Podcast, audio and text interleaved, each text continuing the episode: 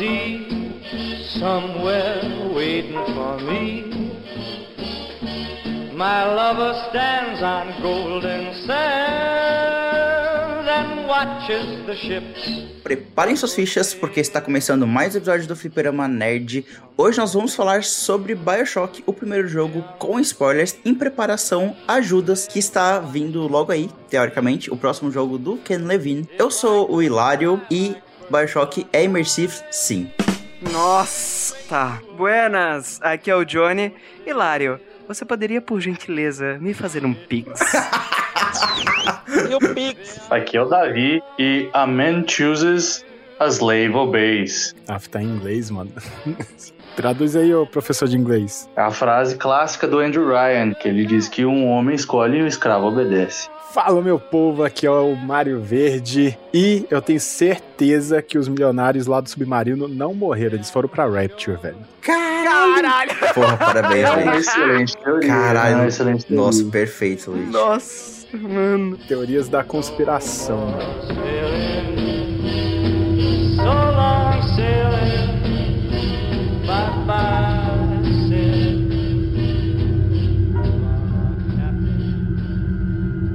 Antes de nós entrarmos nessa conversa sobre Bioshock, vale a pena lembrar que nós estamos nas redes sociais e eu gostaria de pedir gentilmente a todos os nossos ouvintes entrar no nosso Instagram, Fliperama Nerd Oficial, e também seguir a nossas, nossa conta, a curtir nossas postagens. Nós postamos vários reels muito legais com curiosidades e cortes do podcast, mas não só isso, como também nós temos shorts no YouTube e também temos o nosso TikTok. E quando o episódio é lançado a cada 15 dias no sábado, nós também temos ele indo direto pro YouTube, então você pode acompanhar o, o Fliperama Nerd também por lá. Pra você que descobriu, conseguiu achar aí o perfil do Fliperama Nerd, entra na postagem da divulgação desse episódio aí, por favor. E. O que, que, que que pode comentar na postagem do episódio, velho? Lesminha. Lesminha. Lesminha é bom, hein? Comenta Lesminha lá na postagem falando sobre o episódio de Bioshock, pra gente ter certeza que você escutou a gente e entrou lá no Instagram lá pra poder comentar. Porque eu acho que uma sequência de comentários escrito grande papai vai ficar estranho, então. ah, meu Deus! realmente, realmente. E você também pode deixar esses comentários lá na nossa página do Spotify. Dentro desse episódio, você pode ir lá e comentar. E nós vamos fixar todos os comentários com lesminha no nosso perfil do Spotify desse episódio. Então, acesse lá e dê cinco estrelinhas pra gente, que ajuda demais pro Spotify divulgar ainda mais o Fliperama Nerd. E caso você possa também ajudar financeiramente o Fliperama Nerd, nós estamos no Catarse, no link catarse.me barra fliperama underline nerd, e lá você pode ajudar o, o, projeto, começando com 10 reais por mês, você já, já tem acesso ao nosso grupo do Telegram, e nós temos outros planos também um pouquinho mais caros, mas que dão benefícios ainda melhores, ainda mais próximos com a gente, como por exemplo, poder escutar as gravações do Fliperama Nerd ao vivo aqui no Discord e conhecer os bastidores e as histórias malucas que acontecem durante as gravações. Cara, eu só queria falar um negócio, porque quem acha que os nossos pós-créditos ocorrem caos, ocorrem situações desesperadoras, é porque nunca viu o pré-gravação antes da gente começar a gravar. Porque toda hora a gente repete, mano, a gente tinha que estar tá gravando pra estar tá pegando isso daqui. Exatamente. Hoje foi um caso que aconteceu algumas vezes já. Mas caso você, né, também possa ajudar com o plano mais básico, sendo um ficha de bronze, você já entra no nosso grupo do Telegram e você pode ter contato com a gente e saber das nossas histórias malucas. Como recentemente eu viajei para Curitiba e contei as minhas histórias da viagem lá. Hum. O cara foi pra Curitiba pra ir ver um filme no cinema, velho. Exato, mas foi maravilhoso. Impressionante. É que a viagem pra Curitiba tá mais barata do que a viagem pra Coreia, então. É, é exato. Prioridades. e não só isso, mas eu também contei uma história lá, que fica a curiosidade aí, que eu acordei com meu fone mastigado e eu tive que comprar um fone novo e eu contei todos os detalhes lá e compartilhei as minhas maluquices de, cara, por que, que o meu fone estava com marcas de dente humano? Enfim, é, fica aí a curiosidade. Então acesse lá para você saber dessas histórias e muito mais. Eu tô pensando na seguinte cena. Ô Luigi, lá no Hum. filme de Little Stitch, tem a cena que ele mete a unha na vitrola e começa a sair a música pela boca dele. Eu fico imaginando se o Hilário tivesse engolido o fone E ele taca o celular no volume máximo e sai mamamu pela boca. Mano, eu confesso que quando o Hilário falou que viu o fone dele mastigado, eu pensei que na verdade eram os gatos que tinham mastigado, sabe? Aí quando ele falou que era dente humano, eu fiquei, não, mano, você tem que mandar uma foto disso. Ele pegou e mandou lá no grupo do Telegram lá. Foi complicado. Mas eu acho que isso também é um papo pra um. Além, né, do nosso grupo do Telegram, também é um papo pra gente ter numa, num podcast sobre viagens no futuro, que seria um podcast muito legal. Eu tenho medo disso daí, cara, porque eu já dividi cama com o Hilário, poxa. Algumas Ô, vezes. louco. Imagina eu acordar com uma mordida. É, nem, nem é porque tu quis, né? É foda. Mas vamos lá.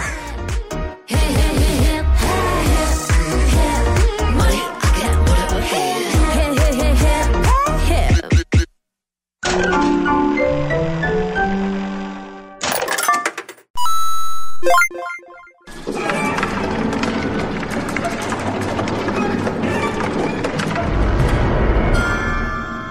Estamos reunidos aqui para mais um episódio de Fliperama Nerd. Hoje nós vamos falar sobre Bioshock, essa obra maravilhosa que está voltando com tudo, com o anúncio de Judas, o próximo jogo do Ken Levine, né, o produtor de Bioshock. Mas antes de nós entrarmos na discussão sobre o jogo, é, nós temos um convidado hoje, muito querido, muito especial, que é o Davi. Então, quiser dar um oi, Davi, se apresentar, contar um pouco sobre você. Satisfação enorme estar aqui. Cara, eu não sei muito bem como me apresentar. Eu sou. Mano, eu, eu posso contar a história do porquê que o Davi veio parar aqui nesse cast? Porque o é, é Davi. válido, é válido, é válido, é Cara, válido. e eu tava vendo aqui a data de lançamento do Bioshock. Eu conheci o Davi no ano que lançou Bioshock. Foi 2007. Ou seja, a gente é amigo. Só que eu demorei um tempinho pra conhecer o jogo. É, o Davi é um cara que ele joga qualquer um dos Bioshocks. Sabe quando você coloca criança pra ficar revendo o filme da Disney? A criança fica falando as falas. Tipo, mano, criança vendo a abertura de X-Men Evolution. Que você vai lá, Ciclope, Jean Grey, Wolverine tal. É o Davi jogando Bioshock, mano. Ciclope. Jean Grey, Spike, Wolverine, Tempestade, Vampira, X-Men, Evolution. Ele vai falando, ele vai repetindo as falas no mesmo tom, no mesmo tempo, como se ele estivesse redublando o jogo. Aí quando falou que ia fazer um cast Bioshock, primeira coisa que eu e o Rocket falamos, mano, o Davi tem que estar nesse cast. Eu tô achando muito engraçado o Luigi falando ali da criança repetindo as falas de, dos filmes da Disney, sendo que ele é o nosso especialista Disney aqui do cast, né? Eu, eu tô vendo ele falando da própria infância aí. Ah, deixa eu cantar meu Hakuna Matata, velho. Enquanto passa, mano. Cara, Bioshock é o tipo do jogo que eu já joguei, assim, pelo menos umas 15 vezes. O, o primeiro e o Infinite, tá ligado? O 2 é, vai até mais porque foi o primeiro que eu tive. E eu só comecei a jogar porque eu, ouvi um colega de escola falando sobre o jogo e eu fiquei curioso o suficiente pra querer jogar. E acabou que virou o meu jogo favorito. E a gente percebe isso pela força que ele tem com o jogo, porque ele falou que ele gosta do Bioshock 2, viu? É verdade. Então, eu reconheço todas as falhas que existem naquele jogo, mas o, o fator nostalgia ele consegue superar essas coisas. E também queria te agradecer, Davi, por ter aceitado o convite. Acho que tu vai agregar bastante nesse episódio. Até porque é um jogo, acho que bem importante, bem impactante, não só pra gente aqui, mas pra indústria como um todo. E antes da gente começar a discussão sobre o jogo, é, eu queria também escutar dos demais as expectativas, mas também como conhecer o jogo, já que é um jogo também mais antigo, né? Ele é de 2007. Então, acho que eu acho legal a gente começar a conversa estabelecendo como a gente conheceu, quando que a gente jogou e como é que o jogo ficou com a gente durante esses anos todos. Eu descobri o jogo através do relato mesmo, boca a boca dos colegas de escola. O Mário Verde, inclusive, sabe quem que é essa pessoa. Pode dar nome aos bois aqui? Ou... Pode, pô. Você lembra do Rossano, né? Quem foi a primeira pessoa demais. primeira pessoa que falou de Bioshock pra mim, assim, ever, foi ele. O bicho falava com tanto entusiasmo que eu fui atrás, realmente descobri a história do jogo, assim, por alto, de início. Foi suficiente pra me deixar interessado, porque era tudo que eu sempre gostei, porque é, é tiro, retrofuturista, terror, e foi in- in- instantâneo, saca? Quem me deu o meu primeiro o Bioshock foi do Xbox, né? Porque foi, eu só tive Xbox minha vida inteira, praticamente. Foi a minha irmã e ela me deu o 2. Então o primeiro que eu joguei foi o 2. Por isso que tem o fator nostalgia pra mim. Aí sim que eu comprei o 1 e finalmente saiu o Infinity depois de anos. 2013 que saiu o Infinity. O Infinity foi 2013, também conhecido como o ano mais legendário da indústria dos jogos, velho. Mas é, cara. E só de, de da história eu já tinha ficado viciado no jogo. Eu, quando o gameplay, o gameplay ganhou até hoje, o jogo, eu gosto do gameplay até hoje, não, não envelheceu nada. Então foi por aí, foi exatamente assim que eu descobri o jogo. Então, eu comecei a conhecer o Bioshock por causa desse companheiro que eu tenho aí, porque não pode xingar, né? A gente tem uma amizade de, tipo, ser normal xingar um ao outro, mas não pode xingar aqui porque que é um programinha mais family friendly, né? Mas eu conheci o Putz, jogo. como assim? Pera, é mesmo? É mesmo? Não, pô, Toda essa história maluca que a gente contou nesses três anos de podcast. tu falou de como assim family friendly a essa altura do campeonato? Ah, a Não, quantidade não- de absurdos e até as coisas que, olha, eu não sei como que a gente não paga insalubridade pro David, né, mas... Não, mas aqui tá tudo leve, pô. Mas enfim, eu estava na casa desse infeliz aí e ele só falava de Bioshock na época. Ele só sabia falar de Bioshock. Ele tinha um, um Xbox Arcade, eu acho que era um branquinho. Fat. Arcade. Era um Fat Arcade. Ele tacou o controle na minha cara, velho. Você tem que jogar esse jogo, você tem que experimentar tal. E, infelizmente, aí a parte do crime, a parte criminosa que esse infeliz fez comigo, que foi me colocar pra começar jogando Bioshock 2. Aí junta o fato de eu não estar entendendo nada que tava acontecendo, não entendi inglês na época. Eu fiquei, pô, tá bom, né? Mas esse daqui é o 2 e o primeiro. Aí, não, então vamos no primeiro então. Aí a gente foi, jogou o primeiro, zeramos. Continuei não entendendo nada porque eu não sabia inglês, mas eu fiquei maluco com gameplay, ainda mais naquela época que era tipo começo de geração, tava começando Xbox, começando PlayStation 3. Era aquela época que todos os jogos ninguém tinha cabelo, todo mundo tinha o cabelo raspado. Sim. É a estética mais 2008 de, de videogame. É, é todo mundo com o cabelo raspado e os cenários tudo meio poluído, meio sujo, porque tinha que mostrar que o gráfico era bonito. Mas eu fiquei apaixonado com a, a gameplay, porque, cara, tem dois jogos na minha vida que, tipo, eu vou jogando, vou jogando, vou jogando e eu não vejo o tempo passar. Um é The Sims, que quando eu começo a jogar The Sims, tipo, 10 horas da manhã, eu pisquei, é tipo 11 horas da noite e eu não vi o tempo passar, sabe?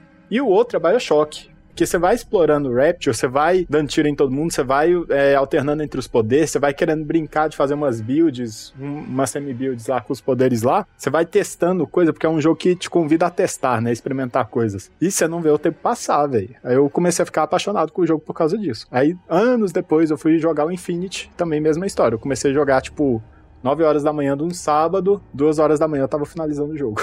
Cara, pra mim é meio curioso, porque desde muito novo eu ouvi falar e a imagem dele me surgia de vez em quando, não sei nem dizer direito como, porque eu mal mexi em computador naquela época, mas meio que no subconsciente eu sabia da existência de Bioshock, que era um joguinho meio que estilo terror. E eu sempre fui muito rato de videolocadora, e de filmes mesmo, não de jogos. Só que em determinado momento começaram a entrar os jogos também na videolocadora que eu frequentava. E daí eu não tinha console, mas eu ficava lá dando uma olhadinha nas capas, literalmente julgando o livro pelas capas aqui, né? Daí um dia eu vi a capa do Bioshock 1 e do Bioshock 2. E fiquei olhando assim, achei curioso, mas vi que, pô, isso daqui é mais assustador do que eu esperaria, então eu nunca vou chegar perto dessa porcaria. Anos depois, que eu fui já agora mexendo já com o computador mesmo e descobrindo as famosas gameplay de filmes gameplay do YouTube, né, os filmes de cutscene, eu fui consumindo vários jogos diferentes, pegando um pouco mais da cultura de jogos, e nisso eu conheci BioShock. Eu conheci o 1 e o 2 dessa forma. Depois eu fui realmente ver uma gameplay de verdade do Infinity. Mas, cara, quando que eu descobri, quando eu comecei a entender do que, que se tratava e ver toda a construção daquele mundo, como diz o Hilário, todas as camadas da cebola daquele do mundo que foi construído ali. Check, check no bingo do fliperama. Aí em Check algum no momento- bingo. Em algum momento a gente vai falar sobre algum Sasuke. É, também. E daí, aquele mundo, assim, cheio de camadas, bem construído e com uma filosofia própria também, cara, aquilo me maravilhou. Daí entra na wiki do jogo, vai lendo fórum, vai pesquisando sobre, e daí eu virei um historiador de Bioshock e comecei a estudar de tudo que era possível, cara. Muito tempo depois Eu acho que foi com o computador que eu comprei do Hilário que eu fui jogar Bioshock pela primeira vez. Daí eu joguei parte do primeiro agora pra montar essa pauta, mas eu já joguei o Infinity, sei lá, umas três, quatro vezes. E eu adoro a vivência daquele jogo, cara. A minha história com o Bioshock ela é um pouco curiosa, porque, assim, talvez não é novidade pra ninguém, nem pros ouvintes, de que eu sou muito entusiasta de videogame, né? É, de que eu gosto muito de acompanhar lançamento e por aí vai. Isso não é, não é algo de hoje. Desde quando eu era criança, eu sempre gostei muito de saber das, no- das novidades. Só que na época era mais difícil, porque não tinha tanta acessibilidade nem financeira pra comprar, né? Eu era uma criança. Nem também ah, de internet, né? E eu lembro que na época ali, quando eu tinha meus 11, 12 anos, uma forma de conhecer novos lançamentos, novos jogos, era com revistas de videogame. Eu tinha coleção de pilhas e pilhas de todas as, as, as Nintendo, PlayStation, Xbox. Então eu adorava ler e conhecer jogos por essas revistas. E eu lembro que tava bem no hype do Bioshock Infinite. Quando começou a sair os trailers, mas eu, como eu falei, não tinha muito ah, conhecimento na época de como usar a internet, por exemplo. Até porque eu era uma criança. E aí eu conheci por causa das matérias na revista sobre Bioshock Infinite. E depois de alguns meses, ou talvez anos, eu ganhei um Xbox 360 de presente. E na época ainda era muito comum a pirataria aqui no Brasil. E eu ganhei muitos jogos junto com o console, que era muito barato os jogos na época. E um dos jogos era Bioshock.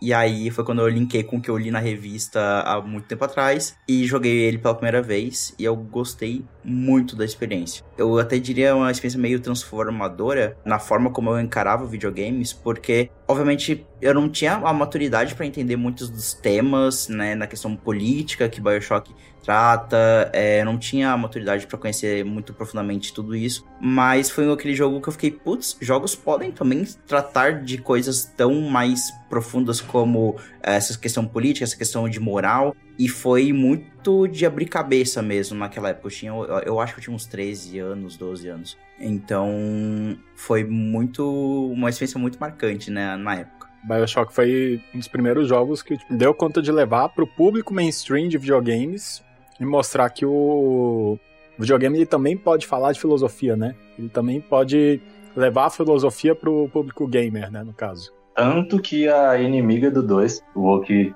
advogado do diabo de novo, ela é uma filósofa e psicóloga. Na época isso foi um tom muito diferente, até porque, é, e aí entra no, na questão do próprio gênero do jogo, que ele tem esse, é, eu lembrei do nosso cast de, de Shingeki, eu acho, que eu falo sobre o mélier, né, da obra, que é a, Lá vem ele inventando palavra de novo. a ambientação de Bioshock não é um, ele não é um jogo de terror, mas ele tem essa ambientação, esse clima, essa atmosfera de terror. E na época eu lembro que eu tinha ficado muito assustado com tudo isso. Mas não é um jogo que vai te dar jumpscare, por exemplo, né? Ele tem essa ambientação mais densa, mais pesada. E isso é algo que ele tenta muito também imergir o jogador no próprio mundo. E eu acho que isso acaba influenciando muito no que o Luigi comentou, da experiência de jogar Bioshock de ser algo que te prende ali e tu, quando percebe, tu tá lá zerando o jogo, tá tipo terminando, porque ele te puxa muito pra dentro do mundo de Bioshock, que é muito interessante e é algo muito característico de Immersive Sims, que são gênero, um subgênero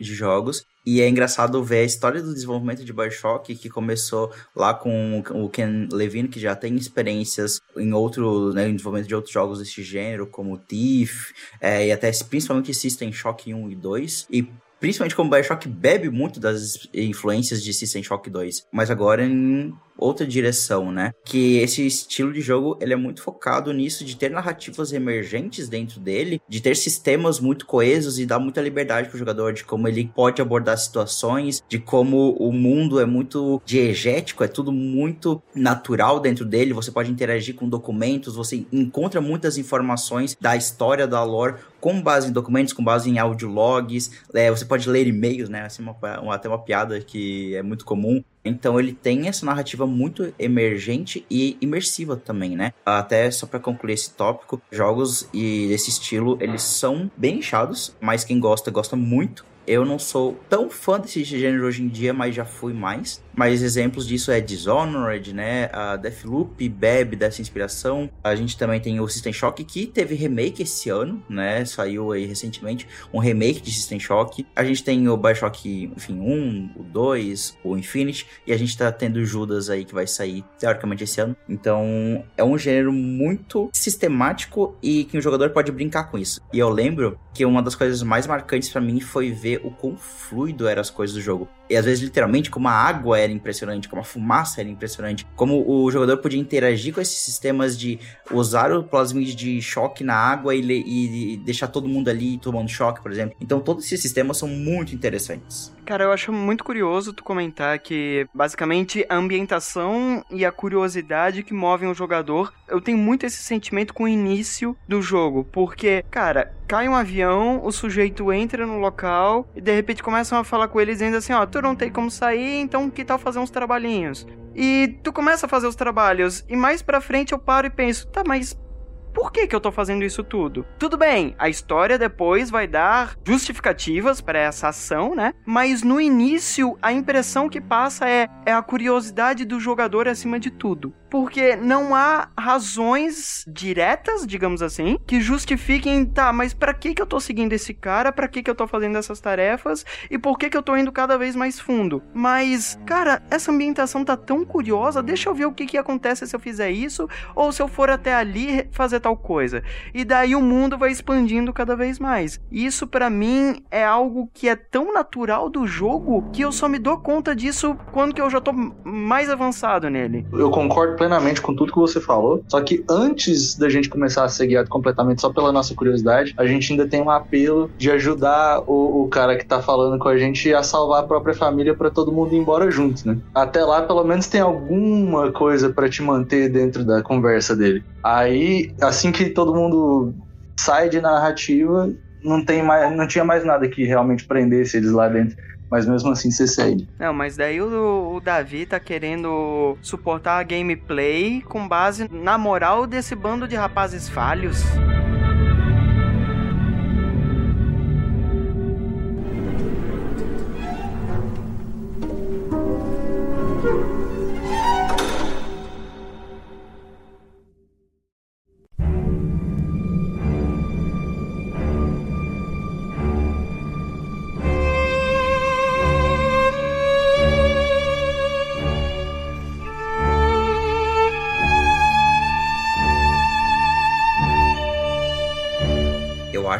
A intro de Bioshock tão emblemática, assim. É tão marcante e até é, eu joguei um pedaço do jogo pra gente gravar e é tão impactante até hoje em dia e aí até pela né, evolução de maturidade e, e, de discussões que a gente tem hoje em dia parece que se torna ainda mais atual as discussões que ele traz na questão de, de política de dessas ideologias. Então eu gosto muito daquela abertura da do Andrew Ryan né que é o idealizador de Rapture de, de quem fundou e quem construiu tudo isso essa terra da liberdade, entre aspas, mas dele falando de que a Rapture é uma terra sem reis e sem deuses, apenas uh, sobre homens, né? Terra da igual oportunidade para todas as pessoas. Que ele fala que o fruto do suor na testa do homem não deve pertencer aos burocratas de Washington, aos religiosos do Vaticano ou aos camaradas de Moscou. Então ele diz que o que, que a pessoa trabalha e conquista deve pertencer a ela própria. Ok, um ideal meio liberalista do capitalismo, alguma coisa assim, só que muito mais extremista e que é interessante, mas totalmente falho. E a gente vê que os ideais dele moveram um grupo de pessoas a se interessar na cidade, mas que também são a ruína da própria cidade. Ele cria um ambiente que gera um opositor que é a mesma, é um reflexo dele de certa forma. Exatamente. É um copia e cola dele próprio, só que batendo de frente com ele, porque ele incentiva essa própria liberdade. É, e como ele traz os próprios conceitos e as próprias filosofias durante a obra. É muito interessante essa parte política do jogo e como o Davi comentou, de como isso reflete o próprio Andrew, Andrew Ryan, né? E estudando para essa gravação, é engraçado no sentido curioso de que essa filosofia ela é um retrato de algo feito pela, como é que é o nome dela? Ayn Rand, na obra Revolta de Atlas. O nome da autora e o nome da obra aqui, a gente vai ver que estão profundos dentro de Bioshock, né? Então, ela tem essa corrente filosófica, eh, ela é uma filósofa russa que tem esse ideal do objetivismo, que é o indivíduo, ele cuida de si próprio e apenas de si próprio, né? Ser independentes dele, de, de, de que as pessoas, se elas querem se sujeitar a alguma situação, é pela escolha delas, então elas estão cuidando de si próprias. E isso é a base para Rapture. Então, já que é uma cidade sem moral, ou melhor, em que a moral ela é dúbia, né? Em que, ah, se alguém quer fazer experimentos genéticos e tem pessoas que querem se sujeitar a isso, cara, beleza, pode ir lá e fazer. Uh, esse é, é, todo o conceito e a gente vê que o Rapture ele cresce por conta disso, ele cresce por essa falta de moral e dessa preocupação com a vida das pessoas, mas é também isso que causa a própria queda de Rapture, né? É que é curioso porque essa política aí dentro da cidade até que a gente tá falando da cidade, de como que ela se desenvolveu, mas ainda não abordamos muito bem o que que ela é, querendo ou não. Mas esses ideais dele de não, não concordo com o capitalismo, não concordo com o socialismo, vou construir minha própria maluquice aqui, me passa muita impressão que é tipo, lute pelos seus prazeres e que eles não sejam julgados também. Então, como que o Hilário comentou, moralidade é muito dúbio aqui dentro. Tu quer testar e descobrir novas coisas que podem melhorar a humanidade, perfeito. Pode fazer. Não importa o que, que tu faça, mas se der um lucro, se der vantagens e se te satisfazer, tá permitido. Então a gente consegue ver como que essa sociedade vai começar a entrar em colapso. Sem falar, claro, né, que ele inventou de juntar todos os milionários do, de submarinos do planeta, né? Tudo que é bando de gente com moralidade duvidosa, colocou na mesma sociedade dizendo assim, ó, tá todo mundo aqui no mesmo patamar, mas a gente precisa de coisinhas mais básicas, a gente precisa de um pouco de hierarquia, mas tá todo mundo no mesmo patamar. Então começa com que diria em Game of Thrones, começa o jogo da roda, né? De um tentando derrubar o outro, tentando passar por cima. E então, além dessa falta de moralidade, essa briga por poder, cara, é o prato cheio pro fracasso. Seria o Andrew Ryan o primeiro anarcocapitalista?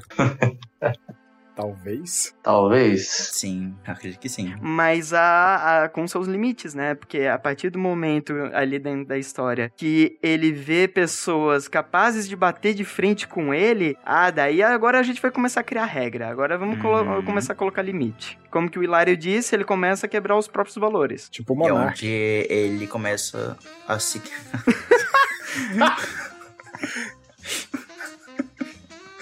Ah, e é onde Rapture começa a implodir, né? Mas, ah, voltando até para o que é a cidade, ter essa cidade debaixo do oceano e a cena de a gente usando a Batsphere pra descer ah, o oceano e ver toda aquela cidade, a baleia passando. Cara, essa cena é impressionante até hoje. Meu Deus, é muito bonito. É muito legal. E também a revelação da janela, né? Da visão do fundo do mar e da Uhum. cidade, logo após aquele grande discurso, Discurso, megalomaníaco dele. Essa construção, ela é perfeita, cara. Eles acertaram perfeitamente no roteiro pra fazer nesse formato. E como é, é replicado também no Infinity, né? Mas enfim, a gente vai falar sobre o Infinity em outro momento, mas essa apresentação catártica, ela é algo muito, Pra mim, me lembra muito de BioShock, não só do 1, mas também do, do Infinity.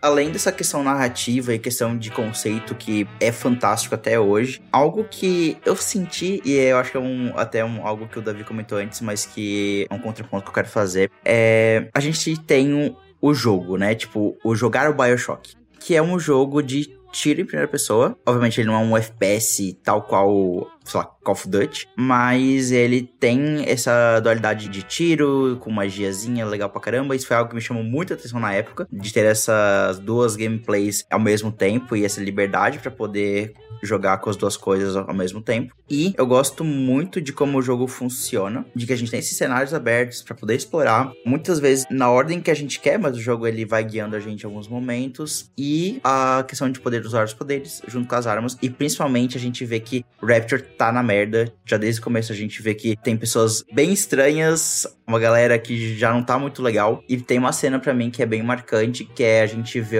uma Splicer, que são os inimigos do, do jogo, com um carrinho de bebê. Que é a primeira arma que libera pra gente no jogo. Aham. não, e não, é a é, segunda, tipo- a segunda arma, eu acho, né? É a primeira arma de fogo. Ah, tá, sim. Porque a gente vê que ela tá lá no carrinho de bebê, aí tu, tipo, mata ela na, na chave de fenda. E aí, quando tu vê dentro do carrinho de bebê, tem, tipo, uma pistola, né? A primeira arma de fogo do jogo.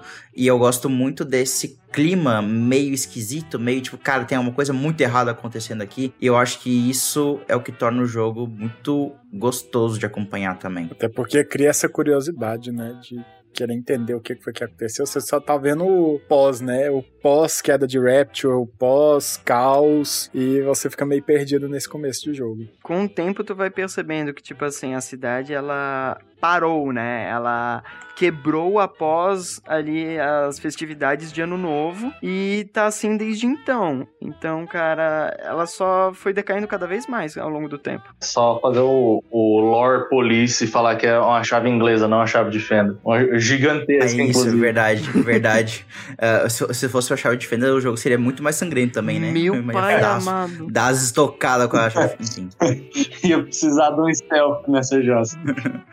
uh, chave, chave ingle- inglesa, isso. E eu gosto bastante dessa dinâmica porque o jogo, ele tem bastante exploração, ele tem muitos sistemas emergentes, né? Com a exploração do mapa, com as Vita Chambers, que são também um conceito bem legal. É, esse clima mais tenso, né? De você, ah, enfim, quando você morre, você volta pra elas. E principalmente algo que chama muita atenção são os poderzinhos, né? São os plasmides que a gente começa.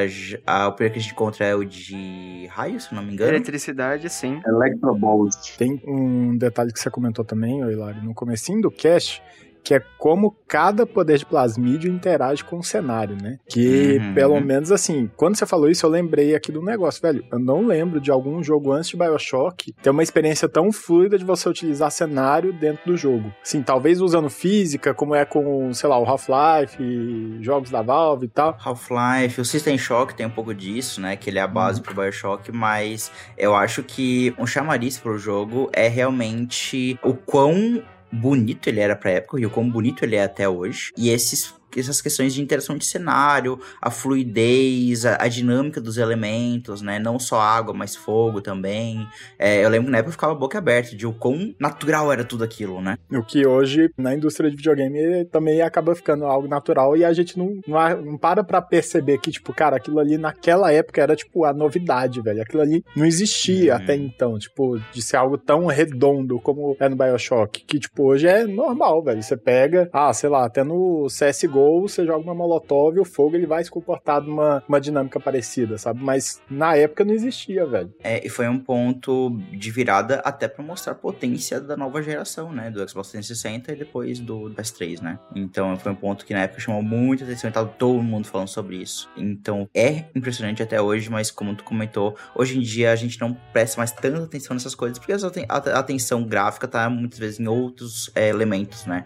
Como partículas, enfim, em outras coisas que já são também mais normais pra hoje em dia. E tem muitos plasmids diferentes, tem muita habilidade legal. Nossa, tem o, o sistema de hacking, tem muito, muito sistema diferente, o de fogo, tem o de gelo, e tem a, a diferença que com base em como você trata as Little Sisters, né, a gente vai entrar nesse assunto daqui a pouco, a gente também consegue poderes diferentes e mais ou menos Adam, né, que é a substância que gera os poderes pro personagem. Até Hilário comentando aí sobre essa questão dos poderes do Adam, uma coisa que eu acho muito interessante dentro do Bioshock, ele conseguir, dentro da sua história, justificar as partes de gameplay. Ah, como e o porquê das Vita Chambers, o que que são esses poderes que a gente utiliza, né? Como que ele supostamente funciona. E isso é muito interessante, ele construir não só uma história, mas uma ciência própria, né? E uma ciência muito coesa, né, no final das contas. Tem, claro, tem os elementos mágicos Ah, ali é, no meio, é né? bem fantasioso, mas ele Sim. tenta ser coeso dentro do seu próprio universo, né? Exato. Que nem no Shingeki, né? De ter Uhum. algo que você para assim, você olha assim, mano, não é tão distante você pensar em algo assim. Não no Shingeki, eu não digo no caso dos titãs, né? Mas, tipo, no que tem lá o, o aparelho lá de sair voando. Assim, ainda mais Bioshock, porque como tem o pezinho também na filosofia, você para assim, cara, não é tão impossível imaginar um trem desse acontecer no mundo real, sabe? Eu fico, inclusive, decepcionado como que até hoje nenhuma das ada- adaptações que tentaram fazer do jogo pro cinema, nenhuma chegou a cabo, cara. Não sei como. É tão Pô, isso é fácil fazer triste, né? Cara, eu veria muito fácil um filme de Bioshock explicando essa festa de ano novo, viu? Pô, ia ser bacana, hein? Foda. Porque a gente vê muito que é foda. mega- uma mega guerra civil que acontece e depois vai desmoronando tudo porque é uma questão de máfia, briga de empresas e um, um bando de viciado também, né? Justamente, tudo começou por causa da descoberta do Adam. E eu queria muito ver, ver esse filme aparecendo só pra ver quantas pessoas iriam falar que estavam colocando lacração no Bioshock, viu? Por causa dos temas que aborda, sabe? Sobre a criação de Rapture e tal. Realmente ia ter muito. Davi, aproveita aí e explica pra gente o que, que é essa questão dos plasmídios que movimentou toda essa guerra civil. Os plasmides, eles foram. Eles eram um produto dentro da, da, da economia de Rapture, como qualquer outro. Só que esse produto simplesmente garantia poderes para as pessoas, não só poderes, como tipo algumas habilidades passivas também, tipo só ser mais, tipo, se você lê a lore do jogo, você vai ver que tem, tinha plasmide e tônica até para você ser uma pessoa mais bonita dentro da sociedade. Então assim, servia todo tipo de finalidade. É como ter o poder ali de tu manipular os Splicer pra lutar entre si, né? Supostamente é um charmezinho, né? É uma forma de tu convencer a pessoa a lutar por ti. Então, dá Sim. pra ver que isso daí daria pra ser utilizado em- de várias formas dentro da sociedade. Com certeza, cara. E o que é bizarro, que tipo assim, o negócio foi descoberto completamente ao acaso. Simplesmente um cidadão tava lá, eh, que trabalhava na, na peixaria do lugar, tinha, dormia vigiando um tanque, tá ligado? Dormiu com a mão dentro do, da água. Ele, simple, eh, por um acaso, ele era um veterano lá de guerra que tinha perdido o movimento da mão. A porra da, da, da lesma do mar mordeu a mão do cara. Ele acorda com a mão, tipo, em perfeito estado, re- recuperado, e vê o bicho do lado dele. Bom, simplesmente um mais um, o cara pega o negócio, leva pro, pra cientista e eles descobrem, né? Vê que dá pra alterar o código genético das pessoas tudo mais. E aí eles começam a, a descobrir como criar os poderes e, e transforma num produto mesmo. Cria em, em- em larga escala. E aí é quando isso vira um produto que as coisas começam a desandar, né? Exato. Porque o Adam, ele acaba sendo algo viciante e as pessoas começam a querer cada vez mais Adam, né? E elas enlouquecem. Exatamente. É o que dá nos Splicers, no, no caso. É o que torna as pessoas Splicer. O excesso de uso de Adam te leva à loucura e deforma seu corpo, te deixa viciado no Adam, sempre querendo mais. Exceto o protagonista que usa até dar com os pés e tá lá, tá lá de boa. Ah, lá de mas boinha. aquilo ali é antes da mente dele quebrar, você pode ter certeza. Ah, eu- Acho que aquela bem cabeça já é meio quebrada, assim, né? Se tu for É, se bem analisar que a o cara história. vira um Big Daddy no final do jogo, era pra ele ficar bem zoado das ideias, hein, mano? Era, Era pra ele era. ficar bem zoado. Bom, e a gente vai, vai chegar lá é, depois, né? Mais pro final do, do episódio. Mas, tipo, já começa errado que o protagonista tem, tipo, 4 anos de idade, né? Também tem isso. Nossa, Mas já, já chegamos lá. você é um bebezão de proveta andando por aí, atirando e jogando raio da mão. Sim. É, mais um ponto que eu acho que acaba também fazendo esse ciclo do Adam, né? É a própria presença dos Big Daddies e das Little Sisters. E, cara, eu lembro que eu achava tão fantástico o design deles e como o Big Daddy é muito marcante para a indústria de videogames. É, Até se vocês lembrarem, ele tava naquele Smash da, da Sony. Ele era uma das figuras lá. Então, cara, eu gosto demais desse conceito e tudo isso é uma explicação muito boa, é uma desculpa narrativa muito boa de por que estão no jogo e como eles interagem com o Adam, né? Toda essa questão das Little Sisters terem essas lesmas dentro do organismo delas, porque assim elas tá, elas conseguiam produzir Adam dentro do corpo e elas vomitavam Adam, então as pessoas podiam tirar o Adam dali mas depois isso não era mais o suficiente e elas tinham que ir em busca de corpos e de cadáveres dentro de Rapture para poder extrair o Adam de cadáveres que tinham a lesma dentro do organismo. Mas também todo o condicionamento psicológico delas pra elas identificarem o mundo de uma forma diferente. E tipo assim, uma criança naturalmente não vai querer sugar algo no estômago de um cadáver largado na rua e querer tomar, né? Então, toda a lavagem cerebral que elas sofrem pra ver o mundo de uma forma fantasiosa e que os cadáveres são seus ah, Mr. Bubbles, angels. Look, Mr. Bubbles, it's an angel. I can see light coming from his belly. Wait a minute. He's still breathing. It's alright. I know he'll be an angel soon. Os anjos, né? Uhum. É muito interessante. Além do fator de que os, apenas crianças e meninas, né, que são os hospedeiros viáveis, porque todo qualquer outro tipo de hospedeiro morre depois de um tempo. É, no caso, isso daí é uma meio que uma justificativa para a mecânica do jogo, né? Que eles queriam fazer com que tu se relacionasse com uma figura fofinha que cativasse o jogador. Até que se tu for ver, tinha um havia um debate sobre que tipo de figura que a gente vai colocar aqui.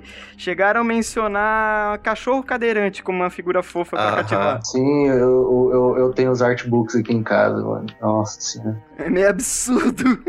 E é pra proteger as Little Sisters, né? Já que elas começaram a ser uma fonte viável e preciosa de Adam. Pra proteger as Little Sisters, a gente tem os Big Daddies, né? Que é uma figura muito incrível. E a gente vê um já desde o começo do jogo, ah, ele matando e perfurando um Splicer com a Brock é muito legal. E são os bosses do jogo, né? E eu gostava tanto dos combates contra eles. É tão legal, porque até, assim, isso é algo muito característico do gênero, né, de Immersive Sim. Ah, os inimigos estão lá pra também viver a sua vida, né, Pra fazer as suas coisas. Eles têm uma rotina, eles têm um condicionamento ali pra cada momento do jogo. E a gente vê Big Daddies, eles andando a esmo por Rapture, eles até, alguns é, Big Daddies que não tem Little eles batendo no, nas ventes, né, nas, nos túneis de ventilação pra, tipo, chamar é, Little Sisters que estão desprotegidas. Então, cara, tem, tipo, tudo isso que é muito legal. E eles são pacíficos até a gente atirar neles com uma shotgun e, e começar uma boss fight, que é muito legal. Nossa, muito massa. Eles são pacíficos até tu meter uma shot na cara. Eu acho que eu diria que eles são apenas inertes, pacíficos. Eles nunca são, não. É, até porque a gente pode ver eles descendo cacete nos splices durante o jogo. É, e tipo, se você fica na frente dele, ele te empurra pro lado na mesma hora. Inclusive, meu, meu plasmid favorito é o que você controla o Big Daddy. Ah, isso aí é roubadinho. Só jogo, controlo o Big Daddy, pego, coloco as mãos de trás da cabeça, vou relaxar, fico vendo o Big Daddy matando todo Uhum. mundo, aí depois eu vou pegar o que eu quero pegar dentro do jogo.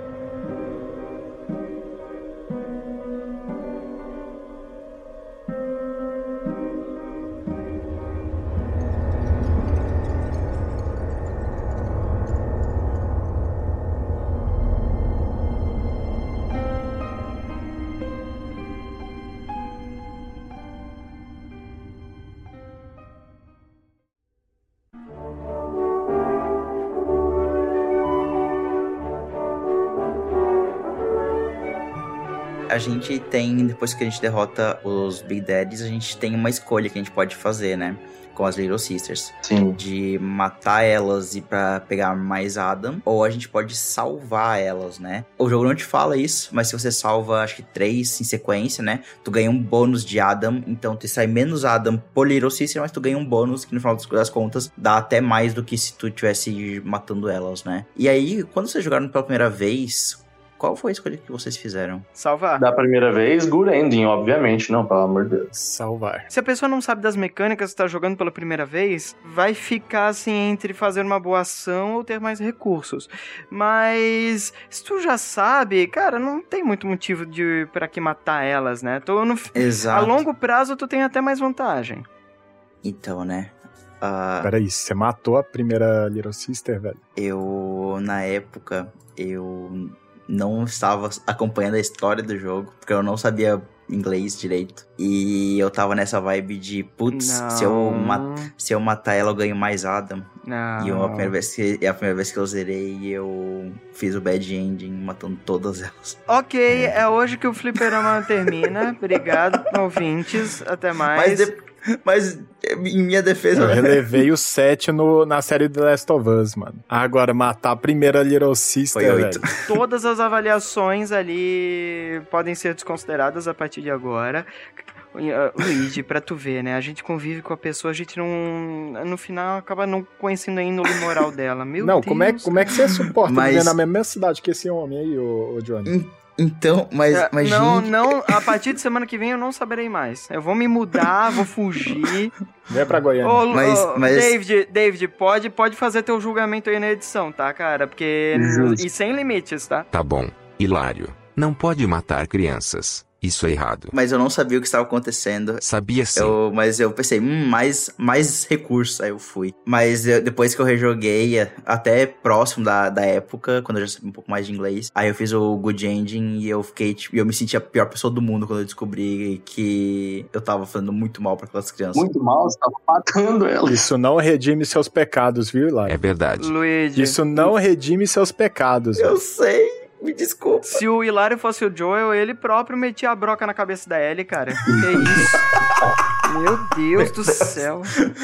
Mas eu, eu me retratei já, tá tudo certo. Não, retratou não, cara. Tem muita coisa pra Retratei, pagar nessa sim. vida ainda. Ainda tem mais 30 anos de cadeia, viu, Hilário? Fudeu. Mas eu fiz o Bad End na primeira vez e depois eu Perdi joguei a vontade fiz de gravar. Eu, eu, eu vou ter que zerar mais uma vez pra fazer mais um Good End pra pedir desculpas pra, pras Little Sisters. Mais três. Mais três, tá. Se, o- se o Davi, que é a autoridade máxima de Bioshock, falou, tá falado. Então tem que fazer isso. Davi, tu tá cobrando pouco desse cara, hein?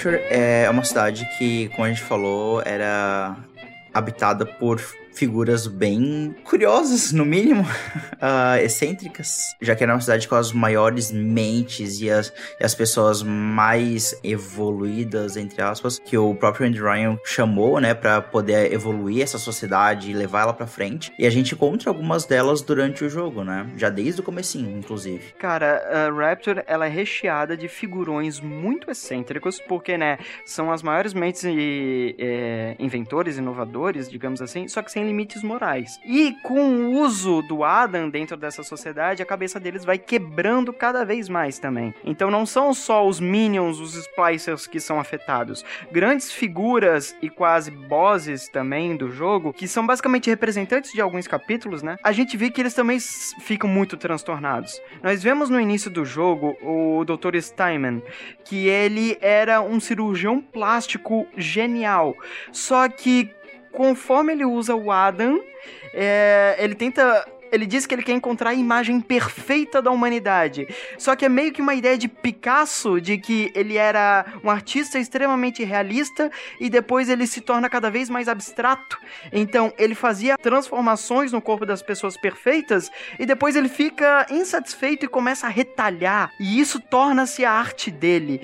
Então, a gente vê figuras extremamente distorcidas e que para ele são se tornam o caminho da perfeição da imagem humana. Mas isso é porque a cara já tá viciado e en- enlouquecendo. Outra figura que daí agora uma referência já a Dali, nós temos Sander Cohen, que é um artista que começa a utilizar suas vítimas como sendo obras de arte literalmente.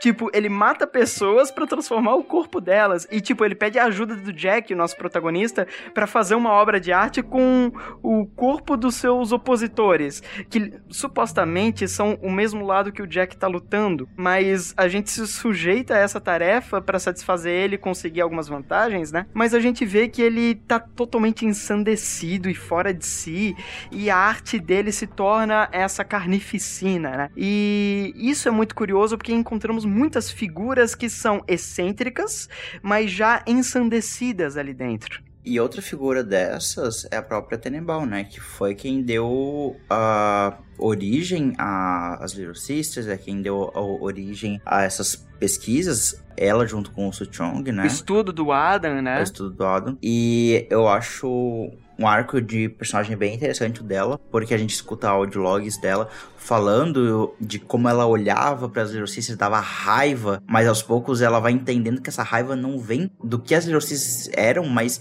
sim a raiva que ela sentia por ela mesma, por ter feito isso com crianças, né? Porque no começo era- eram Little Sisters, tipo, órfãos, que eram pegados para isso, mas chega num ponto em que é tipo assim, cara, qualquer menina, criança vai ser usada para isso. A gente até encontra uma alguns audiologs falando de uma família que deu a sua filha para ser suje sujeita a esses experimentos e a gente conta, a gente conta esses audiologs e acompanhando a história dessa família que ela, eles vão procurando cada vez mais pela filha deles até que chega um ponto em que eles descobrem o que acontece e se matam. Então é muito pesado toda essa narrativa. Então é outro personagem que eu acho bem fascinante por esse arco narrativo dela de redenção, até como o Davi comentou antes, é ela que pede, né, pra gente salvar as Little Sisters e acabar com toda essa loucura. Ela é uma figura muito contraditória, porque, cara, não dá pra dizer que ela é uma heroína, porque boa parte do mal que essa sociedade sofreu veio pelas pesquisas e inventos dela, porque,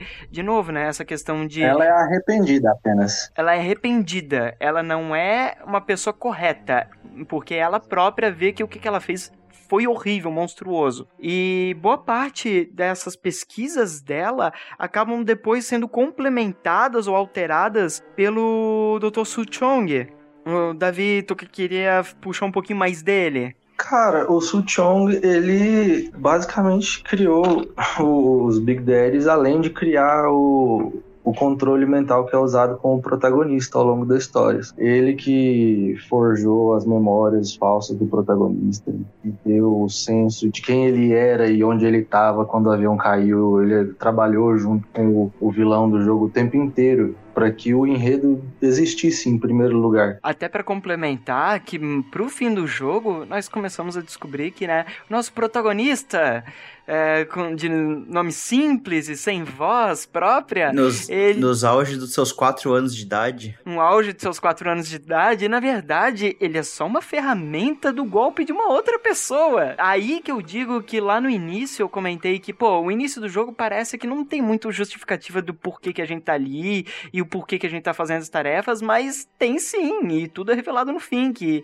ele é só esse peão. Mas um peão de quem e pra quê? Bom, a função do controle mental que eles usaram no Jack era simplesmente para que ele conseguisse matar o Andrew Ryan, que é o, o cara que criou a cidade, em nome do Atlas. Esse que era o, o, o cara que estava falando com você no rádio desde o início. nós descobrimos pelo menos que o Atlas era uma- um grande figurão de, vamos dizer assim, influência pública que batia de frente com o Ryan, né? Porque já houveram outras figuras assim, como que ao decorrer da história é muito citado Frank Fontaine, por exemplo, mas o Atlas ele ganhou a simpatia do público, fez parte dessas revoltas e é o responsável, entre aspas, pela guerra civil que aconteceu lá no Ano Novo. E até o Fontaine, ele quebrava essa ideologia do Andrew Ryan, porque ele buscava coisas de fora de Rapture e trazia pra dentro. Ele era um Isso algo- contrabandista, né? É, isso era tipo algo em, meu Deus, não, o Rapture existe pra ser autossuficiente, é, o Rapture existe pra evoluir a humanidade. Como assim alguém de lá de dentro tá trazendo coisas de fora, né? Então, isso vai contra as ideologias do Andrew Ryan. É engraçado que ele era contrabandista de bíblias, né? Porque o Ryan era contra religiões. Então, Trazia todo tipo de coisa de fora. Sim, mas eu acho muito engraçado que uma principal marca ali que eles falam dele acaba sendo artefatos religiosos. É muito Uhum. curioso. Não que ele fosse religioso, é só porque ele era um oportunista. Mas a gente citou aqui Frank Fontaine, né? Que acaba sendo há muito tempo atrás um dos opositores de Ryan e ele some em determinado momento, né? Dizem que ele tá morto, que ele supostamente some. Mas nos grandes momentos de revelação a gente descobre que, né, Fontaine é o nosso queridíssimo Atlas. E aí, isso é uma quebra de gameplay, até porque a gente tem a revelação de que o Jack estava sendo controlado pela frase, né? Would you kindly? Que faz a questão, o propósito de gameplay, eu queria falar um pouquinho mais do, da parte de gameplay do jogo, porque isso foi uma quebra na época de como é aquele jogo que fala sobre videogame, é tipo aquele meta comentário sobre jogo que não daria de fazer essa estrutura ah, num filme, por exemplo. Essa quebra em específico, né? De, cara, a gente tá tão acostumado dentro de um jogo fazer missões, fazer, tipo, side quests pra pessoas aleatórias, só porque a gente quer recompensa e o comentário de Bioshock sobre isso é muito interessante. De cara, no final, no final das contas, a gente tá desde o começo fazendo tudo que todo mundo pede, porque a gente, como jogador, é um jogo, a gente tá jogando, então a gente espera esse tipo de comportamento de um protagonista, mas isso tem uma explicação narrativa, né? Desse controle mental é, que o Jack sofre por essa frase, né? Então, eu acho essa quebra de gameplay tão interessante e tão diferente que é algo tipo, que foi bem marcante pra indústria e pra mim também. É o, é o metajogo. É o jogo explicando por que, como, como que ele funciona e o porquê que ele funciona dessa forma com base na sua própria lore, né, cara? É um Uhum. detalhamento perfeito do roteiro, né? É uma construção que aperfeiçoa o roteiro ao mesmo nível da gameplay. Foi na época uma inovação muito grande. Por isso que ele acaba se destacando tanto. E não só isso, mas a gente tem a própria revelação depois, e aí é a parte que eu mais gosto do jogo e a parte mais catártica, que é o encontro, né, do Andrew Ryan com o Jack, né? E aí a gente tem todas as revelações de que o Jack é filho do Andrew Ryan, que ele tem só 4 anos de idade porque ele foi mudado geneticamente e manipulado pra não esquecer. E tem uma das partes que eu mais gosto, um dos diálogos que eu mais gosto, do Andrew Ryan falando sobre se o avião que caiu no começo do jogo, ele foi é, um acidente ou foi Forçado. sequestrado, foi, foi forçado. É, e ele começa a repetir várias vezes a frase que o Davi comentou no começo, de que o, o, o homem escolhe, o escravo obedece. Então é muito foda. E aí ele escolhe a própria morte. Isso é muito foda, essa parte do jogo. é um cara que vai até o fim pra provar seu ponto, né? Porque, tipo, ele tá provocando o Jack ao mesmo tempo que ele tá dando suas ah, a ordem. Então, tipo, o assassinato no fim, a execução no fim, ela é uma escolha ou ela é só a ordem? E ele deixa isso gravado na cabeça do Jack, né? De tipo, sou eu tô te comandando até o fim. Ele deixa provado usando a, a frase justamente que controla todas as ações do Jack pra ele escolher morrer. Ele usa o Jack como instrumento da mesma forma que o Atlas estava usando até, até o momento. Mas sabe que depois dessa parte, acho que esse é o ponto mais alto do jogo pra mim. E depois dessa parte, eu acho que o jogo dá uma caída. Dá uma caída, assim. Eu lembro que a partir dessa parte, o jogo ele fica meio tipo, ah, a gente é um videogame, né? Então, vou gostar de fazer umas mecânicas e ah, eu sinto fica um pouco apressado. e Eu não gosto muito desse último terço, talvez, do jogo, um pouco menos. Não é a parte que eu mais gosto, mas eu acho que todo o resto acaba compensando, porque é muito, muito bom mesmo o jogo. É, porque depois disso, basicamente, é uma corrida pro Jack não ser descartado pelo, pelo Atlas e conseguir, tipo, entre aspas, poder pra conseguir bater de frente com o Atlas e derrubar ele como um mega super boss, megazord, não sei das quantas, e o poder da amizade da, das Little Sisters ajudando ele a derrotar o, o Atlas. Inclusive, eu acho, eu acho meio caído o Fontaine virar um bicho gigante no final. Eu acho meio esquisito essa parte. É, é bem, é bem esquisito mesmo. Mas antes da gente ir pra essa parte bizonha, eu queria comentar o como que o Ryan, ele é uma figura, como posso dizer assim, hipócrita. Porque isso é demarcado o tempo inteiro, porque diz que Rapture é uma cidade sem deuses e sem reis. Ryan, ele é o rei da sua própria cidade, né? Tipo, ah, todo mundo tem liberdade, mas eu tô aqui na vantagem, né? Porque eu que A polícia é dele. a polícia é minha, eu que construí essa porcaria, eu sei quais são as vantagens e desvantagens. Até porque ele fica puto com Fontaine, não, porque ele vai contra as decisões do Ryan. E porque ele se torna um grande eh, concorrente no mercado, O por exemplo. Fontaine ter sistematicamente ido atrás de um filho que o Andrew Ryan teve acidentalmente com uma, uma stripper lá para usar ele, o, o esse embrião específico de instrumento para matar o Ryan não foi acidental, porque todos os sistemas de segurança da cidade são calibrados com o gene dele. Então só o gene dele conseguiria passar pelo sistema de segurança da forma eficiente para conseguir chegar perto do Ryan o suficiente para matar eles. E é por isso que o Jack é o único dentro da cidade que tá utilizando as batisfera, que tá utilizando as Vita Chamber. Então é por isso que, novamente, o momento em que o roteiro explica a mecânica e o porquê de, ah, não é todo splicer que tá indo lá e, e ressuscitando pra, pra entrar no Uhum. combate de novo. E sabe que é algo que eu gosto muito? É, existe uma conversa ah, em volta do videogame que é a dissonância ludo- ludonarrativa, né? E como o Bioshock trata disso de uma forma interessante.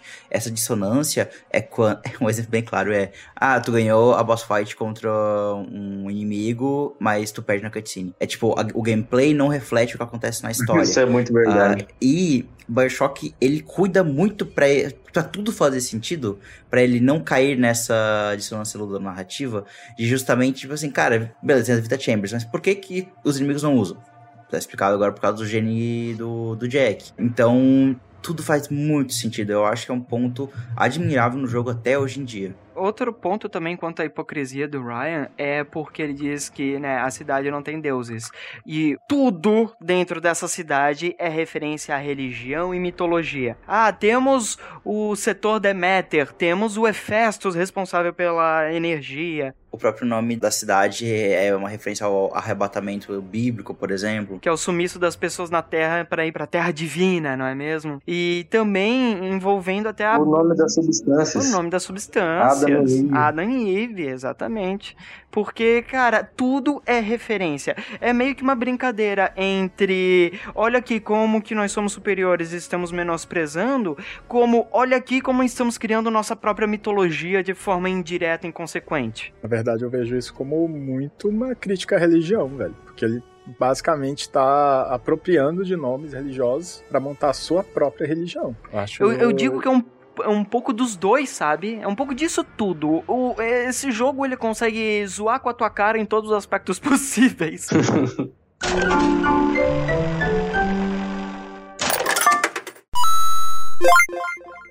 Depois de todo esse rolê do Jack é, derrotar o, o, o próprio pai, né, de matar ah, o Andrew Ryan, é, a gente tem toda essa volta até o Atlas, que agora a gente sabe que é o Fontaine. Tem até umas mecânicas interessantes de gameplay nessa parte, que os plasmids ficam mudando é, sozinho, eu acho interessante essa mecânica, mas não é também tão gostoso de executar, é, mas eu gosto do, da, impro- da improvisação que o jogo te força nesse momento, eu acho interessante. Mas a gente tem essa última boss fight que é muito sem graça, nossa, é triste. Tipo, eu não gosto de- de- de- desse final. Sabe como você faz ela ficar legal? Como? Você tem que pegar todos os tônicos que ajudam no combate com a chave inglesa e descer a porrada nele. Ah, aí sim.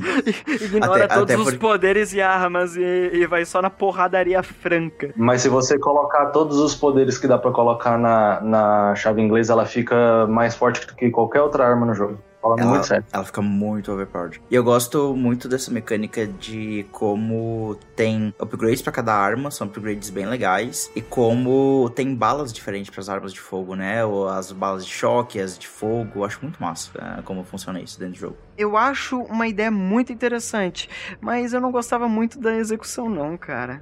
Nossa, eu achava extremamente satisfatório. Inclusive como os poderes iam alterando quando você ia fazendo upgrade neles. Ou o desempenho das armas quando você fazia upgrade pras armas também. Eu gostei muito na época, mas hoje em dia a parte que eu menos gosto do jogo é a parte de jogar ele. Eu acho toda a história, até nesse cast a gente acabou falando bem mais da história do que a parte de gameplay, mas eu acho que é porque a melhor parte de Bioshock é a história, é a narrativa, é essas quebras de expectativa, essas quebras de metagame, então acho bem interessante essa parte. Eu já vou discordar. Eu peguei um agora o BioShock, né, Pra jogar por causa do cast e tal. Eu acho que ele não envelheceu tão mal quanto outros jogos da mesma época dele. Justamente pelo fato dele ter criado muita coisa que é utilizada até hoje. E por isso não causa tanto esse estranhamento. Agora, por exemplo, um System Shock, o primeirão, não sei se é o remake. Você comparar, tipo, ah, um Bioshock e um System Shock, já são dois jogos que já, já é considerado retro game. Pra se ter Uhum. noção tanto que a gente tá ficando velho.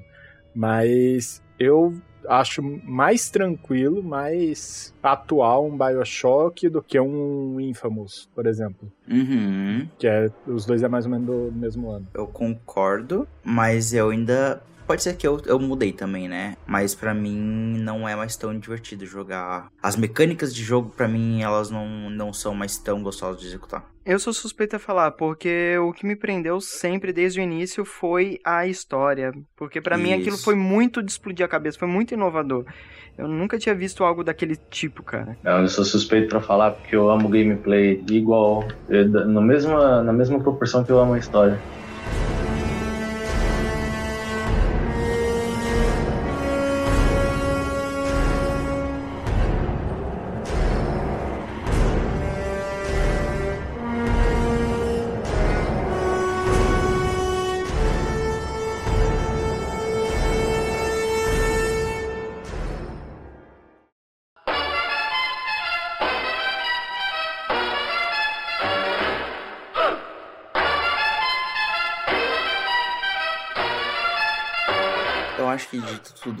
Podemos ir pras notas? 10. Ah, não, desculpa, Eita. pode ir.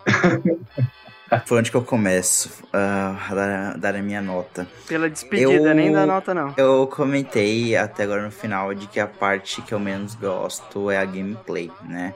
Não acho que a gameplay está ruim hoje em dia. Como o próprio Luigi falou, é, a gente tem jogos da mesma época que, nossa, envelheceram muito mais. De que hoje em dia é, é, tipo, difícil de jogar porque na época eram outras filosofias. Mas eu também acho que os pontos em que Bioshock acerta, ele acerta muito, assim, é muito ah, outra filosofia, outras coisas que não eram feitas na época, que até às vezes hoje em dia é difícil. Hoje em dia a gente tem mais jogos que tratam desses assuntos de filosofia, de política, e que bom que a gente tem mais isso hoje em dia, mas na época ainda não era tão comum, ou era comum muito mais de uma forma nichada, né? Agora a gente tem mais isso é, no mainstream. Então eu gosto muito dos temas que Bioshock aborda, da forma como ele aborda, é, gosto muito do, do meta comentário que ele faz sobre videogame e sobre como só funciona por ser um jogo, mas ainda assim. Para mim, o que me incomoda é o atirar. Eu não acho gostoso atirar no jogo. Eu não acho tão satisfatório usar os poderes. Tipo, eu acho que a única coisa que incomoda no jogo são esses pontos. São pontos pequenos, mas me tira um pouco. E até, pelo vocês me conhecem já pelos outros episódios também, enfim, né, por, por todos esses anos de Fliperama Nerd, pra mim o que mais me atém num jogo é a gameplay.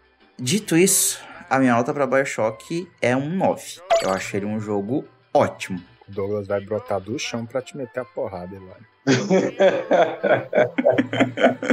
Ele não, ele Eu não acho- vai porque ele tem medo de jogar Bioshock, porque o Douglas Mano, odeia jogos de terror. É verdade. E ele se Mano, recusou o- a participar o- desse cast porque não queria tomar susto. Mano, não, pelo amor de Deus, velho. Você deu nota maior pra Bioshock do que pra Fullmetal, velho. Ah, sim. Eu, eu Mano, não sei. Eu, não- eu não entendi o, questiona, o questionamento. não, o cara, o cara deu nota maior pra Bioshock do que pra Fullmetal e pra série de The Last of Us, com ele pegando, fazendo todo um discurso, falando que, tipo, ah, o importante do jogo é a gameplay, e que, ah, ele não gosta muito da gameplay, aí vai, tá, 9, eu fiquei... Mas se tu quiser, eu abaixo a nota. Mas sabe, mas sabe qual é a merda? Ele não é tão fã do roteiro da série The Last of Us. E É eu não lembro, eu não lembro teu comentário a respeito do roteiro de, de Fullmetal.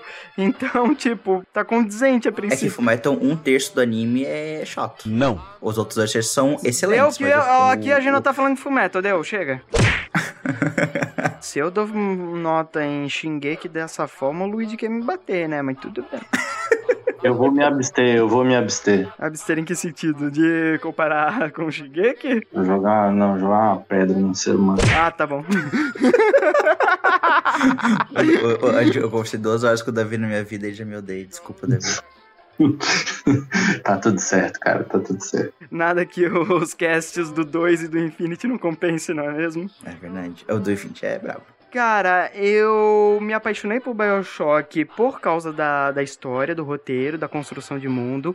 Eu acho que ele é culpado de eu ter virado esse rato de história de jogo, né? O Hilário que sabe que eu caçava as histórias tudo dentro do Destiny, porque é, é o que eu gosto. E eu não sei dizer se eu priorizo história a gameplay, não sei dizer isto. Mas hoje em dia eu concordo com os pontos que o Hilário levantou a respeito da gameplay, mas de novo, é com análise jogando só hoje. Eu nunca joguei lá naquela época. Mas eu vejo que BioShock ele acabou sendo um bom guia, um bom inovador no mercado, sabe? Hoje eu acho ele um pouquinho mais truncado, mas ele é um desses jogos que eu queria uma dessas obras que eu queria esquecer dela completamente para eu poder descobrir ela de novo, para eu ter as revelações de novo que existem aqui, eu- todos os plot twists, todos esses momentos de explodir a cabeça que tem dentro do universo do BioShock. E por isso que eu gosto tanto dessa franquia,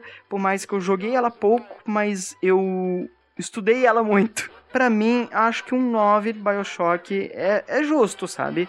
De novo, levando em consideração meus sentimentos pela obra e uma análise do jogo hoje. Que eu não acho que, que o hoje ele tá tão aquém, não, aliás. Aí, pô, a gente deu a mesma nota. Pô, sucesso demais, tá maluco? Mano, não entendi, pô. Vocês pegam, um pega, desce, desce a lenha na gameplay, o outro só elogia 9.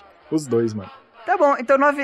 Leite, É que, é que eu acho que um Leite, 10. se- Eu não sei o que, que eu daria pra um 10, mas eu vou dizer então um, um 9,5. Obrigado. Lady, se tu quiser, abaixa a nota. Não, não, tem Não, eu tava era negociando pra subir a nota. Não, é que eu tava pensando. Daria pra, pro Infinity. Não, não, não. No Infinity eu acho que eu dou um. Tá, deixa um com 9,5. E o Infinity daí eu vou dar um. Aí, aí. Aí já deu Já spoiler. queimou a largada, já queimou pauta, DG. E, ó, ó, David, dá um bip aí na minha nota do, do Infinity, então. Mas enfim, com relação à minha parte, eu acho que, já adiantando a nota, eu acho que vai ser um 9,5 também. Eu tenho noção de que o jogo envelheceu, de que ele tem seus problemas, sim. Por exemplo, eu acho que mecânica, controles, eu acho. é, ficou um pouco travado Ah, é porque verdade. normal hoje. Controles é travadinho. É, os controles do jogo, um pouco como é que é a movimentação do jogo, mas eu acho que tipo isso tudo se se recupera na ambientação do jeito que eles dão conta de tipo fazer essa cidade ser viva, sem entender que tipo tem uma rotina e tal. E ainda é mais difícil ainda se fazer isso. Em 2007, que tem isso. Eu acho que quando a gente vai analisar, colocar nota em alguma coisa, a gente tem que parar e pensar o que, que é que tinha na época, né? Que ah, hoje é fácil falar, ah, cidade viva, tá bom, vamos falar de Red Dead Redemption 2, né? É uma cidade viva e tal. Só que esse jogo não tinha nem o Red Dead Redemption 1. A Rockstar tinha acabado de lançar o GTA San Andreas. Foi San Andreas que eles tinham acabado de lançar. Ou seja, a grande referência de fazer um mundo vivo, de fazer um mu- mundo coeso, não tinha lançado ainda seu- seus maiores títulos. Ela tinha acabado de lançar Bully nessa época. Por causa disso, eu coloco um, um 9,5 para justamente dar uma, uma, uma homenagem a essa, essa obra que conseguiu inovar tanto em questão de história, em questão de caracterização de personagem. Pô, velho, o Big Daddy ele virou um símbolo dentro da cultura gamer. Tipo, ah, você falar de broca tal, você você já se remete a Bioshock. Falar sobre cidades distópicas. Cara, Bioshock apresentou steampunk pro mainstream, velho, praticamente. Por causa disso, de tudo que, que o jogo conseguiu fazer na época e o- os dobramentos culturais que o jogo conseguiu trazer, eu vou dar um 9,5. Muito bem elaborado. Acho válido, acho válido. Posso ser o, o chato de carteirinha rapidão. É, infelizmente não é steampunk, é gas punk porque já tem combustível e não tem nada a vapor naquele Verdade, lugar. desculpa. É verdade. Mas foi, foi uma da, foi a obra, que, pelo menos que eu me lembre, que começou a apresentar esses conceitos, né, pro mainstream. Pra caramba. Tipo, steampunk, gaspunk, é, o próprio cyberpunk que fala. Inclusive faz parte do que eu tenho pra dizer antes de dar a minha nota, por mais que ela seja meio óbvia pra todo mundo, com toda certeza. Neste momento, o Davi está se alongando na cadeira dele, estralando Ele já puxou o monóculo. pescoço, É, pra, pra preparar o, o discurso dele do porquê que ele vai dar 11. Então, cara, tudo que já foi dito de positivo faz parte dos motivos que eu teria pra citar aqui. Então não vou repetir nada. Mas um dos meus pontos favoritos da obra como um todo é como eles conseguem combinar a música, tanto as- a, a música original de ambientação do jogo, quanto as, as músicas de época que eles colocam no- nas telas de loading ou em algum momento específico do gameplay. Tem uns rádios também, não? Vitrola. É, dos rádios que estão tocando em alguns lugares. tá? A junção disso com a ambientação em arte deco, com a- como eles conseguem fazer tudo ser tão sombrio, é, como eles é, colocam você para seguir pistas ao longo do cenário para achar um tônico específico que tem uma função, vai te ajudar de uma forma bem específica, saca? Aí lá nesse lugar você vai ter um encontro, vai ter um jump scare um splicer que você não teria como nenhuma experiência parecida com isso se você não tivesse ido naquele lugar. Eles têm esses enredos paralelos assim que são bem eh, bem curtinhos, mas muito bem elaborados e que quando você junta com todo o fator música e arte do jogo fica perfeito, sabe? E a maior, o maior exemplo de todos disso é o, a side quest, assim, entre aspas, escondido que o jogo tem, que é que se você poupar o Sander Corren e deixar pra matar ele mais pra frente no jogo, você consegue acesso a um quarto escondido onde tem um dos, uma das máquinas para fazer upgrade nas armas. É a única forma de conseguir todas as, a- as máquinas do jogo. Então, por causa disso, a nota, acho que uns 13 por aí, acho que tá, tá suficiente. Tá baixo. Ah, pô, depois de toda essa conversa, eu quero aumentar um pouquinho minha nota. Posso? Vocês permitem? Permite. Não permito. Porra, não entendi agora. O cara tá sendo mais Com todo contraditório. respeito, mas não permito, viu, deputado?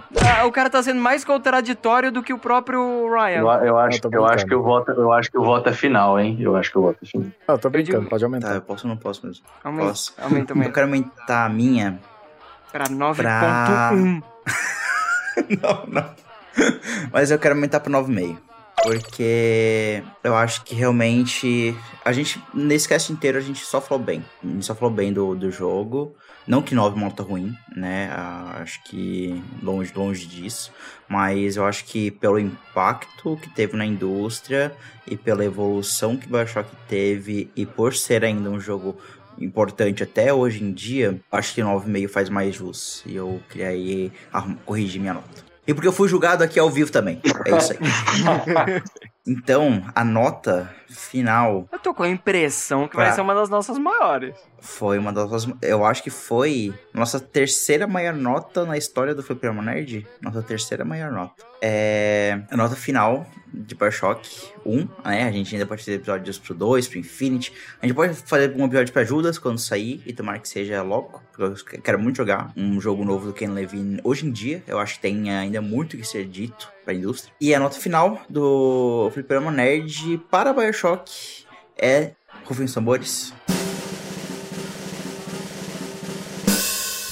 9.625 ou 9.63. É, acho que ficou uma bela nota, acho que faz jus, é um quase um 10. E eu acho que é a nossa terceira maior nota dentro do cast. É a nossa segunda maior nota dentro de videogame, só ficando atrás de The Last of Us. E eu acho que fechamos muito bem, inclusive. Eu tô começando a ficar incomodado com o negócio, com as notas do fliperama, bicho. Agora tu tá começando a ficar Ah, incomodado? Agora, só gente- agora. Só agora, mano. Não, é, não foi com o Homem-Aranha, não, porque no Homem-Aranha não tava no cast ainda, né? Mas a gente só pega os negócios altão, né, velho? A gente nunca deu uma, uma nota bomba assim, né? Eu acho que a gente não tem nem vontade de gravar um negócio que ninguém gosta. Não, eu, eu tenho, velho. A gente tem que fazer um episódio de Mineirinho Ultra, hein? Mineirinho? Pô, Ultra. é, é que eu, eu, eu, eu defendo a ideia de que, às vezes, jo- jogar um jogo medíocre é bom pra evoluir, pra salientar os jogos bons, tá ligado? Então, acho que, às vezes, jogar um jogo mal menos é bom também. Acho que é legal. Tipo, esse ano eu joguei Forspoken, né? Que No- é um jogo medíocre. Nossa! Eu... Eu, lembro do Hilário um pouquinho mais animado com esse jogo. Forspoken medíocre, não é bomba, não, né? eu gostei de jogar Forspoken, mas ele é um jogo mediano pra baixo, assim. Vamos lá, Hilário, que tal a gente gravar aquele cast de Umbrella Academy comigo? Hã? Hã? Ai, não, não. Aí, aí, aí vocês vão ficar puto comigo. É, é, série. por- é porque eu adoro e o Hilário odeia. Mas então fechamos mais um episódio do Fliperama Nerd. Muito obrigado a todos que escutaram até aqui. Foi um belo episódio. E obrigado também, Davi, por ter participado do, do episódio. Foi um prazer te receber aqui dentro do, do Fliperama. É, Foi um prazer. Você agregou bastante nessa conversa do Bioshock, né? E como o, o Luigi comentou, você tinha que participar, eh, por gostar bastante. E eh, foi um belo episódio, uma, da- uma das maiores notas do, do Fliperama. Eu lembrando nas nossas redes sociais. Fliperama Nerd oficial no Instagram e também acesse nosso Catarse com vários benefícios lá que você pode assinar a partir de 10 reais. Então, se dizer um, um tchau também, Davi, e alguns comentários finais. Só tenho a agradecer, foi excelente. Eu extremamente grato de ter sido chamado para participar. É primeira vez fazendo, fazendo algo desse, em qualquer sentido parecido com isso. Foi uma ótima E experiência. obrigado também pela ajuda na pauta. Tamo aí, qualquer outra coisa que puder ajudar. E obrigado por também auxiliar a derrubar as péssimas notas do Hilário. Então, valeu, gente, e até a próxima. Falou! Falou, tchau! Até a próxima, falou.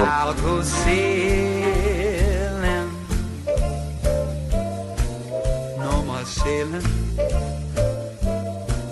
So long sailing, sailing.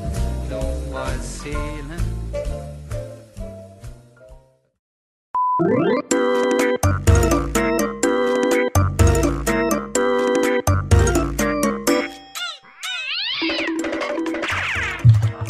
Ah, eu acho que dura mais, mais tempo do que. Eita porra, o gato, o gato atacou aí, mano. O microfone caiu.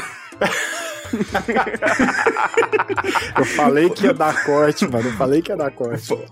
Foi, foi mais rápido do que eu esperava. Só 3 minutos de gravação. Hilário, Hilário, explica isso daí pro David colocar como Tá, é pós-créditos, que, é então. que, tipo assim, eu, a minha gata está deitada na frente do teclado.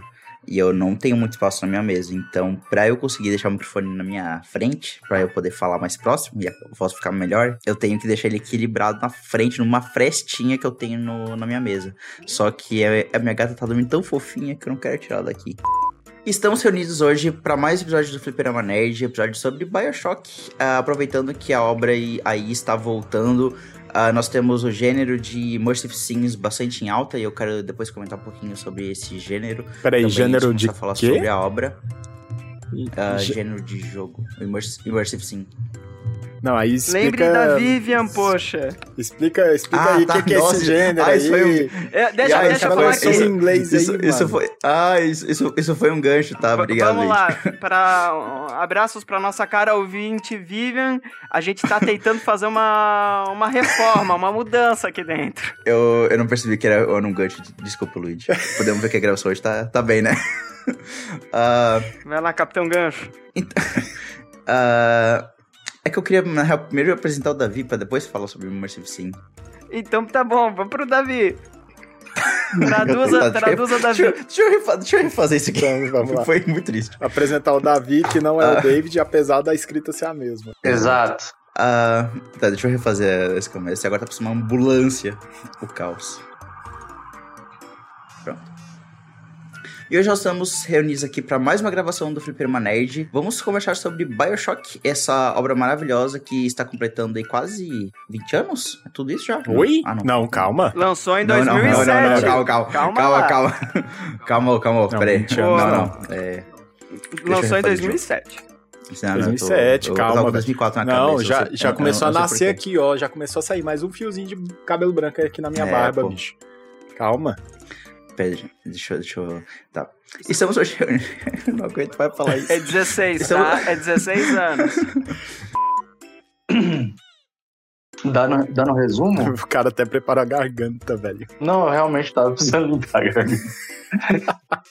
Deixa eu abrir nossa planilha de notas. Pra que isso? Não, abre não, cara. Apaga essa merda. Eu tenho até medo. Quem que vai dar nota baixa nesse jogo dessa vez? De 0 a 10? É isso, É, vamos... é de- posso na começar? verdade, gente. na verdade, Davi, só pra te explicar, aqui a gente funciona até de uma forma meio diferente. É, Não é uma, tipo, tu explica um pouquinho ali como que é a tua opinião a respeito do jogo, o que, que tu acha de positivo e de negativo, e tu vota de 8 a 10. É, é só um limitador, tá?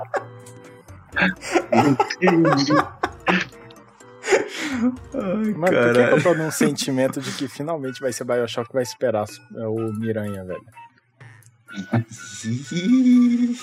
Eita porra. Será?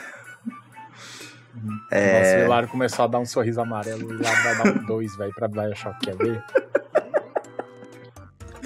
Ai, ai. Não, não, vamos lá. Mas... A nossa... Eu acho... Meu microfone... Peraí que acabou a bateria do meu headset. Eu fone rapidinho. E olha que não Este foi nem fone, a... por um acaso, seria o Galaxy Buds 2 que você acabou de comprar depois de ter comido o seu outro fone? Ele não tá escutando, né? Não, podemos... Vai, aproveita, Cara, fala mal dele, fala mal dele. agora, meu Deus. Ah, ele voltou, droga. Ele voltou? Vamos ver se ele voltou. Ele tá ouvindo a gente? Eu vou, eu vou, eu vou engatar um, um merchan aqui pra mandar direto pro press kit da Samsung, hein? A não tá Compre pelo nosso mano. link da Amazon. Gente, alguém fecha o episódio pra mim, porque eu não consigo fo- conectar meu fone. Então, Por favor, socorro. Eu não tô escutando vocês. Termina aí, Luiz. Vai. peraí, peraí, peraí, peraí. Caraca, cara, muito bom.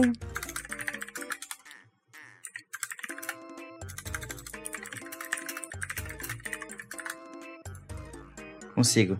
Ah, eu consigo falar, mas eu, eu. Querem que eu só puxe encerramento? Taca ele pau. Meu Deus, mano, que, que pós-créditos maravilhoso esse.